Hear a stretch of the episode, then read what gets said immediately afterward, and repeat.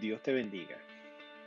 Te damos la bienvenida al podcast El ABC del 8. La Iglesia Cristiana Discípulos de Cristo en Buenavista, Bayamón, a través de su Comisión de Educación Cristiana, queremos compartir contigo el mensaje de salvación a través de este podcast. El mismo está dirigido para todo aquel que está comenzando en los caminos del Señor y necesita la ayuda para poder entender lo que conlleva este camino maravilloso del Evangelio. Hemos diseñado a través de este podcast una serie de temas en los cuales estaremos discutiendo los principios de una vida cristiana saludable y de la experiencia con el Señor. Los 10 temas elegidos para este podcast son, número 1, la Biblia. Número 2, el gran yo soy. Número 3, el Espíritu Santo. Número 4, la cruz de Jesús. Número 5, la resurrección de Jesús. Número 6, la segunda venida de Cristo. Número 7. La oración. Número 8. El bautismo. Número 9. La Santa Cena. Y número 10. La misión del discípulo. Te damos las gracias por escucharnos en este día y esperamos que este podcast sea de grande bendición para ti. En el día de hoy vamos a comenzar con el primer tema de la primera lección, que es sobre la Biblia. Nuestro podcast se titula El ABC del Evangelio del 8 por una razón muy importante. Queremos que aprendas con nosotros algunos conceptos básicos de la vida cristiana y esperamos que sean de bendición para tu vida.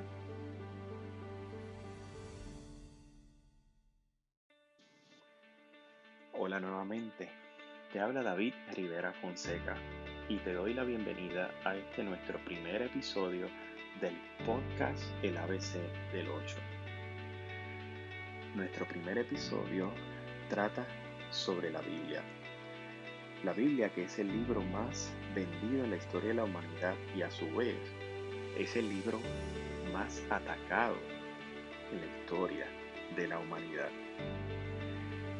Cada uno de nosotros los creyentes creemos que la Biblia es la palabra de Dios y que la misma es nuestra regla de fe y de conducta. Hemos tenido múltiples experiencias con la palabra de Dios cuando vinimos al conocimiento de Cristo y mientras nos formábamos en este proceso de la vida cristiana,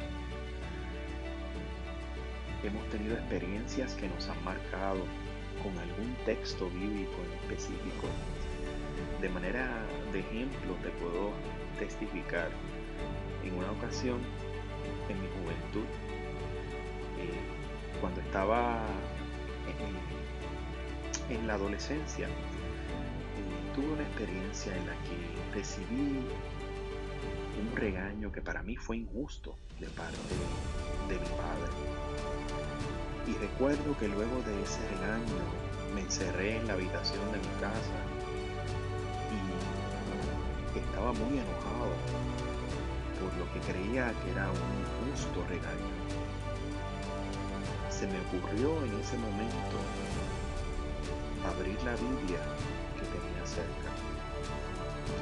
Y la palabra de Dios me habló en Proverbios 3, versículo 11 y 12, que dice así, no menosprecies, hijo mío, el castigo de Jehová, ni te fatigues de su corrección, porque Jehová al que ama castiga como el Padre al Hijo a quien quiere. En ese momento de mi adolescencia, para mí eso fue una experiencia sobrenatural. El sentir que Dios me estaba hablando a través de su palabra y cómo a través de la figura del Padre terrenal podíamos tener una analogía de lo que era la figura del Padre celestial. Así como esa, he tenido muchas experiencias con la palabra de Dios y siempre buscando la manera de poder comprender y entender lo que Dios quiere, la voluntad de Dios para mi vida. Siempre fui un asistente asiduo a la escuela bíblica dominical desde mi niñez, en mi adolescencia, en mi juventud, y tengo gratos recuerdos de todos mis maestros de escuela bíblica. Siempre sentí que esa necesidad de profundizar en la palabra es muy importante para la vida del creyente, de poder hacer preguntas, de poder aclarar dudas, de conocer más del Señor a través de su palabra. Es demasiado importante para nosotros, especialmente en esta época. En esta época donde hay tanto escepticismo y donde hay tantas personas que dudan sobre la autoridad de las escrituras, sobre la autoridad de Dios y sobre la veracidad de un libro que se escribió en un proceso de hace muchísimos siglos atrás y no los ven pertinentes para su vida en este siglo.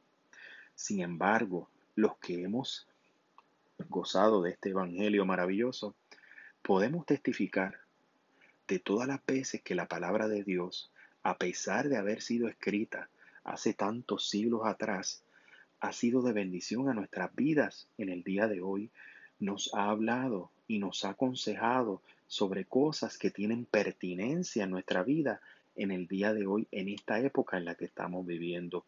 Por eso podemos decir que la palabra de Dios es viva y es eficaz. La palabra de Dios nos dice en el Salmo 138, 2. Quiero ponerme de rodillas y orar, mirando hacia tu templo. Quiero alabarte por tu constante amor, por sobre todas las cosas. Has mostrado tu grandeza, has hecho honor a tu palabra. Eso es lo que Dios ha hecho con su palabra maravillosa en nuestras vidas. También en el Evangelio de Juan capítulo 5, versículo 39. El apóstol nos exhorta a escudriñar las escrituras, porque a vosotros os parece que en ellas tenéis la vida eterna, y ellas son las que dan testimonio de mí, y no queréis venir a mí para que tengáis vida. Esas son palabras de Jesús para nosotros. Increíblemente, en este tiempo te puedo decir que a pesar de tener la certeza de que la Biblia es la palabra de Dios, eh, tuve la oportunidad de ver un estudio realizado por una compañía que se titula, que se llama Pew Research Center en Estados Unidos, y este, en este estudio del año 2017 nos dice que un 35% de los encuestados, que eran ¿verdad? personas de Norteamérica, un 35% de ellos decían que leían la Biblia al menos una vez a la semana. El 35% de los cristianos de esta nación norteamericana, al menos una vez a la semana leían su Biblia. Por eso hay tanto desconocimiento en la palabra de Dios, porque ni aun los que se dicen ser cristianos se ocupan de leer frecuentemente la palabra de Dios y de así y de esta manera conocer al Dios de la palabra. También este estudio nos decía que un 75% de los cristianos solamente decían que creían que la Biblia era la palabra de Dios. O sea, que hay un 25% de los cristianos encuestados que no creen que la Biblia es la palabra de Dios. Solamente un 75% lo cree. Por otra parte, el estudio nos menciona que los cristianos, en su mayoría, que son adultos, están divididos en su opinión en un 71% en cómo se deben interpretar las escrituras.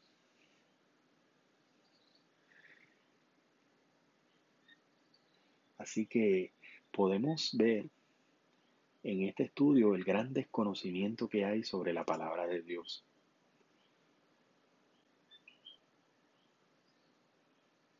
En otro estudio que ofrece esta compañía también pudimos ver que en Estados Unidos el 44% de las personas encuestadas creen, solamente creen que el creer en Dios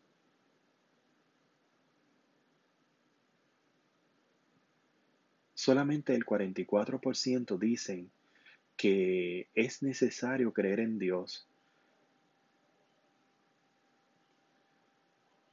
que es necesario creer en Dios para poder ser moral y tener buenos valores. O sea, solamente el 44% de las personas entrevistadas en esta encuesta creen que la bondad, que la moral está relacionada al Dios. O sea que esto significa que un 56% de las personas encuestadas no lo creen así. Así que podemos saber, podemos ver a través de estos estudios la gran necesidad que hay de poder entender, estudiar y prepararnos para leer las escrituras. Las sociedades bíblicas unidas nos dicen en su página cibernética que hay 4 mil millones de personas a las cuales tienen acceso a alguna traducción, bíblica y que todavía hay 1.5 mil millones de personas que todavía están esperando por una traducción de la Biblia a su lengua natal. Y en estos momentos solamente hay 400 proyectos de traducción en curso para traducir las escrituras al lenguaje natal de esos países, de esos 400 países. Así que largo camino nos resta.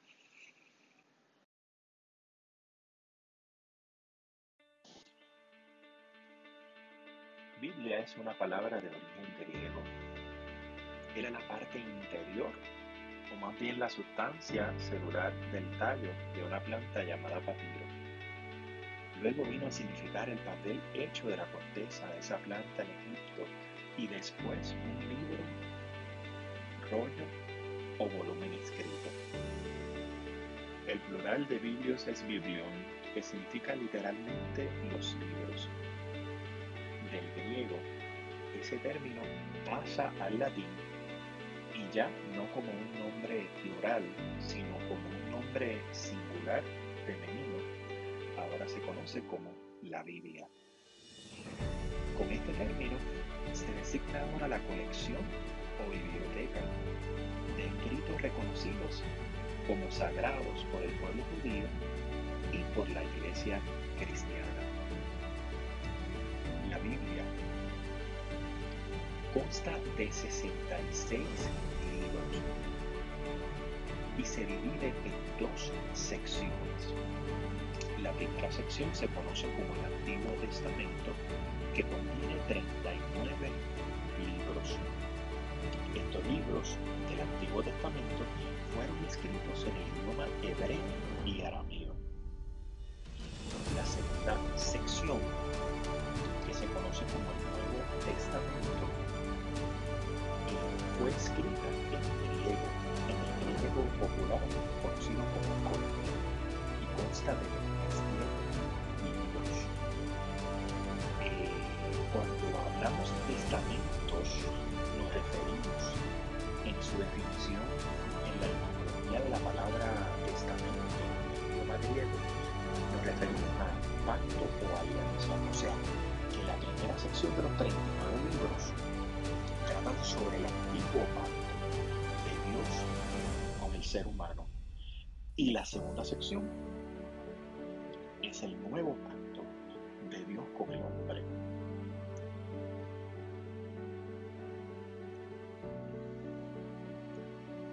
El Antiguo Testamento se divide en varias secciones de libros. La primera sección se le conoce como el Pentateuco. Después tiene los libros históricos, los libros proféticos, los libros sapiensales y los libros poéticos. La segunda sección o el Nuevo Testamento o pacto consta de una primera sección de los cuatro libros de los evangelios. Después están los hechos de los apóstoles, las cartas del el apóstol Pablo y las cartas universales o católicas y finalmente el libro profético del Apocalipsis.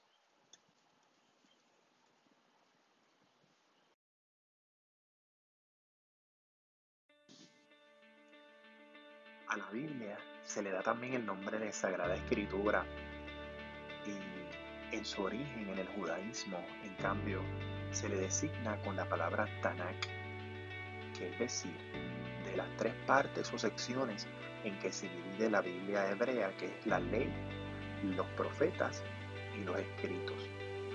Cabe señalar que en algunas áreas del campo de la teología se afirma que la Biblia contiene la palabra de Dios, pero nosotros los creyentes en Cristo afirmamos que la Biblia es la palabra de Dios, de modo que toda ella está revestida de la autoridad divina.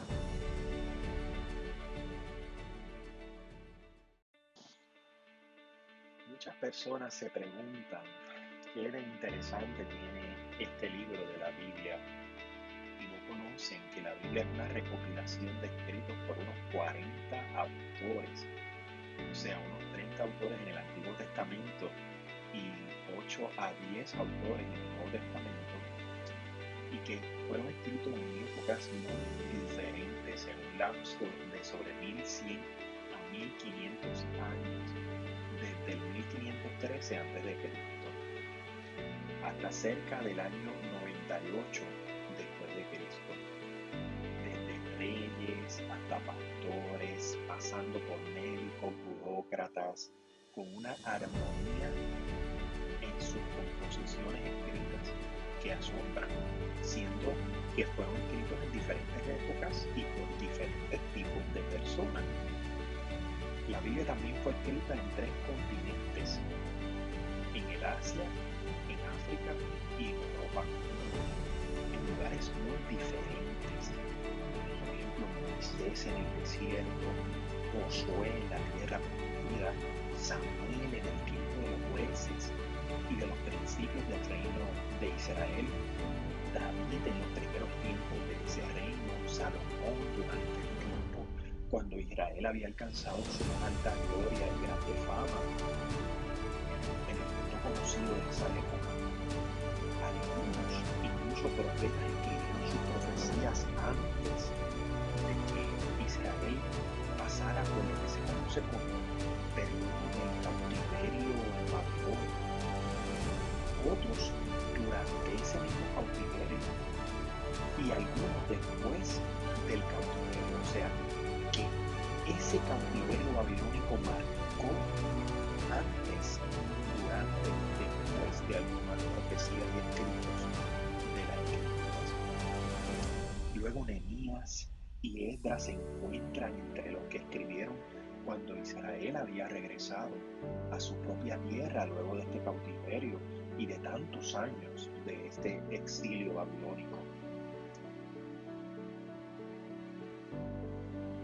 Se dice que la historia de la Biblia tiene 10 etapas diferentes eh, que se enumeran de la siguiente manera. Tiene la etapa de la época patriarcal, de los años 2000 a 1400 a.C. Tiene la época del Éxodo, del año 1400 al 1200 a.C. La época de los jueces, del 1200 al 1100 a.C. La época de la monarquía unida, del 1100 al 931 a.C. La época de los reinos de Israel y de Judá, de los dos reinos, del, del año 931 al 586 a.C. Después tuvo la época del exilio babilónico del año 586 al 539 a.C. Luego la época persa del año 539 al 333 a.C. La época griega del año 333 al 63 a.C la época romana del año 63 y la época de Jesús de Nazaret del año 1 al 30 después de Cristo. Como comentamos anteriormente, la Biblia fue escrita en tres idiomas, el hebreo, el arameo y el griego común o koiné. La Biblia está dividida en estas dos partes que mencionamos, Antiguo y Nuevo Testamento. Y podemos ver que estos términos han sido usados para diferenciar en las escrituras las, escrituras que son hebreo-arameas de las cristianas escritas en griego y que nos relatan el nacimiento de Cristo y el desarrollo de la doctrina cristiana.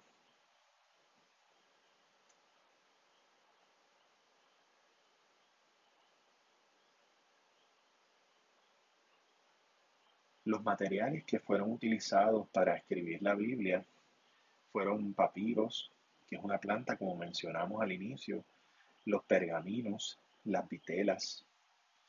En, los en la forma de los manuscritos, los materiales utilizados fueron los rollos, los códices y en la letra utilizada se utilizó lo que se conoce como los unciales y los minúsculos.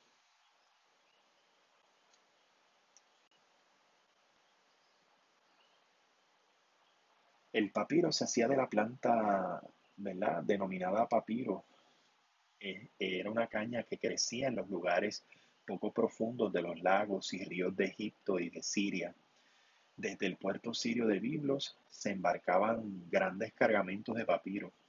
Se supone que la palabra griega para libros, Biblos, proviene del nombre de este puerto. El pergamino en el siglo número 4 se comenzará a utilizar lo que se conoce como el pergamino, formado por pieles curtidas de ovejas, cabras, antílopes y otros animales, las cuales eran tratadas desprovistas del pelo y se reducían a hojas finas y lisas con el fin de producir un material de escribir más durable.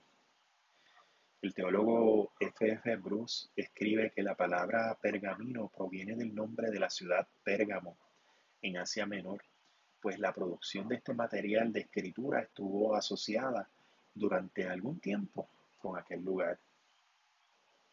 La vitela era el nombre que se le daba al cuero de ternero.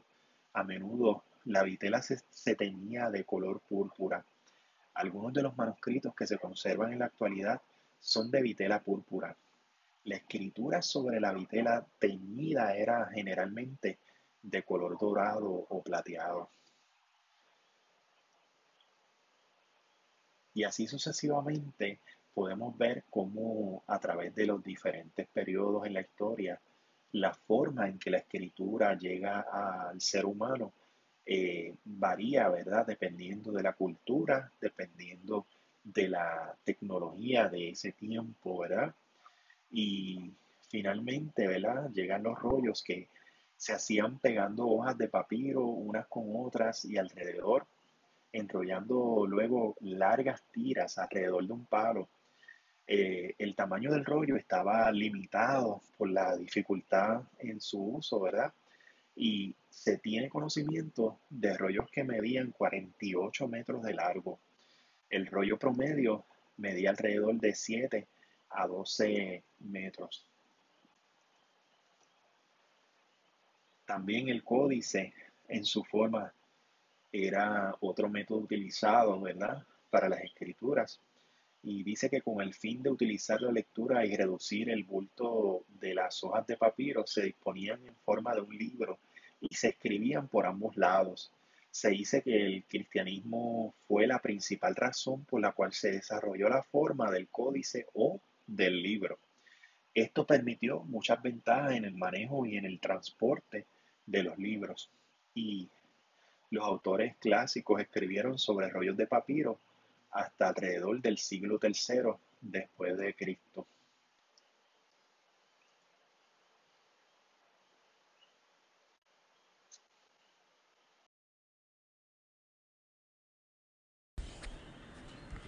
Es importante mencionar que la Biblia no en su origen no contenía las divisiones de capítulos y versículos como la conocemos hoy en día.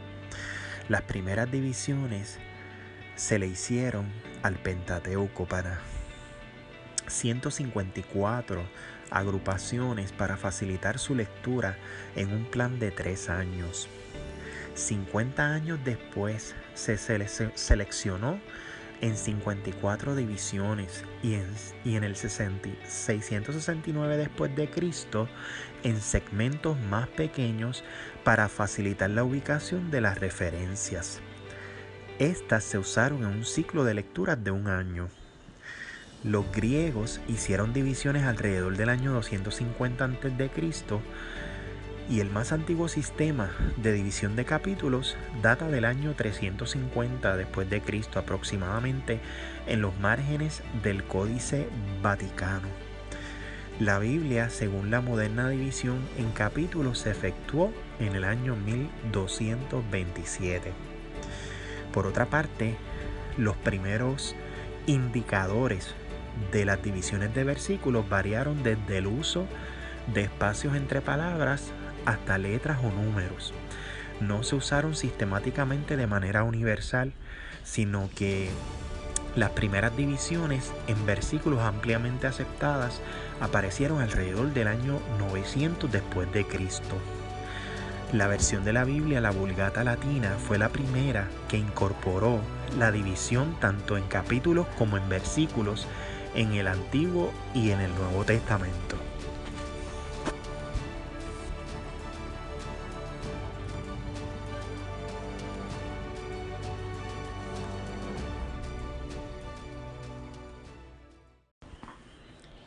Hay múltiples textos bíblicos que hacen referencia a la importancia de las escrituras y voy a mencionar dos de ellos.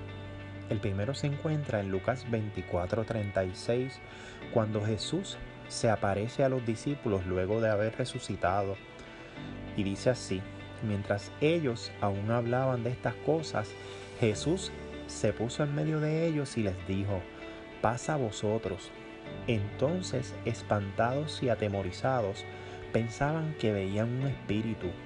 Pero él les dijo, ¿por qué estáis turbados y vienen a vuestro corazón estos pensamientos? Mirad mis manos y mis pies, que yo mismo soy. Palpad y ved, porque un espíritu no tiene carne ni huesos, como veis que yo tengo. Y diciendo esto, les mostró las manos y los pies. Y como todavía ellos de gozo no lo creían y estaban maravillados, les dijo, ¿tenéis aquí algo de comer? Entonces le dieron parte de un pez asado y un panal de miel, y él lo tomó y comió delante de ellos. Y Jesús les dijo, estas son las palabras que os hablé, estando aún con vosotros que era necesario que se cumpliese todo lo que está escrito de mí en la ley de Moisés, en los profetas y en los salmos.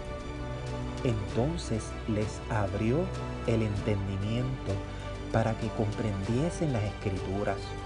Y les dijo, así está escrito, y así fue necesario que el Cristo padeciese y resucitase de los muertos al tercer día, y que se predicase en su nombre el arrepentimiento y el perdón de pecados en todas las naciones, comenzando desde Jerusalén. Y vosotros sois testigos de estas cosas. He aquí yo enviaré la promesa de mi Padre sobre vosotros, pero quedaos vosotros en la ciudad de Jerusalén hasta que seáis investidos de poder desde lo alto. Leí hasta el versículo 49 de Lucas 24 y como pueden observar, la palabra de Dios vio su cumplimiento en el sacrificio que hizo Jesús en la cruz del Calvario, parte del plan de salvación que Dios diseñó desde el huerto del Edén en Génesis, desde el comienzo de la Biblia. El otro verso que quería compartir con ustedes se encuentra en 2 de Timoteo 3, versículos 14 al 17, cuando el apóstol Pablo se comunica con este joven Timoteo y le dice así en el versículo 14, pero persiste tú en lo que has aprendido y te persuadiste sabiendo de quién has aprendido y que desde la niñez has sabido las sagradas escrituras, las cuales te pueden hacer sabio para la salvación por la fe que es en Cristo Jesús. Toda la escritura es inspirada por Dios, útil para enseñar, para redarguir, para corregir, para instruir en justicia, a fin de que el hombre de Dios sea perfecto, enteramente preparado para toda buena obra. Como pueden observar en estos dos textos bíblicos que les acabo de compartir en Lucas 24, 36 y en 2 de Timoteo 3, 14, en uno es necesario que se nos abra el entendimiento. Va a haber un momento en nuestras vidas en que vamos a poder comprender las escrituras porque hemos venido al conocimiento de Dios y por eso vemos que muchas personas no entienden la Biblia cuando la leen, por claro, en ese momento no han conocido de Dios y su entendimiento no ha sido abierto. Y también en segunda de Timoteo podemos observar que es bien importante el que nosotros este, recibamos esa sabiduría para la salvación por la fe que es en Cristo Jesús, porque esta palabra fue inspirada por Dios a través del Espíritu Santo.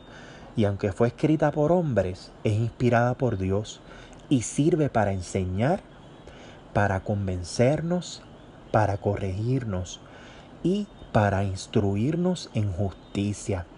Así que el propósito de la palabra de Dios lo vemos vivo cuando la estudiamos y la escudriñamos. Venimos al conocimiento de Dios. El Espíritu Santo nos ayuda a entenderla. Por eso es bien importante que antes de tú leer las escrituras, hagas una oración y le pidas al Señor discernimiento para que puedas comprender lo que Dios quiere hablarte a través de esa escritura que vas a leer. Hasta aquí esta sección y este primer episodio de la Biblia. Próximamente vamos a estar compartiendo otros materiales relacionados a los temas de la Biblia porque queremos que aprendas todo lo que conlleva el conocimiento de Dios a través de las escrituras. Así que gracias por estar con nosotros y compartir estos momentos eh, de discipulado a través de este podcast, el ABC del 8. Dios te bendiga.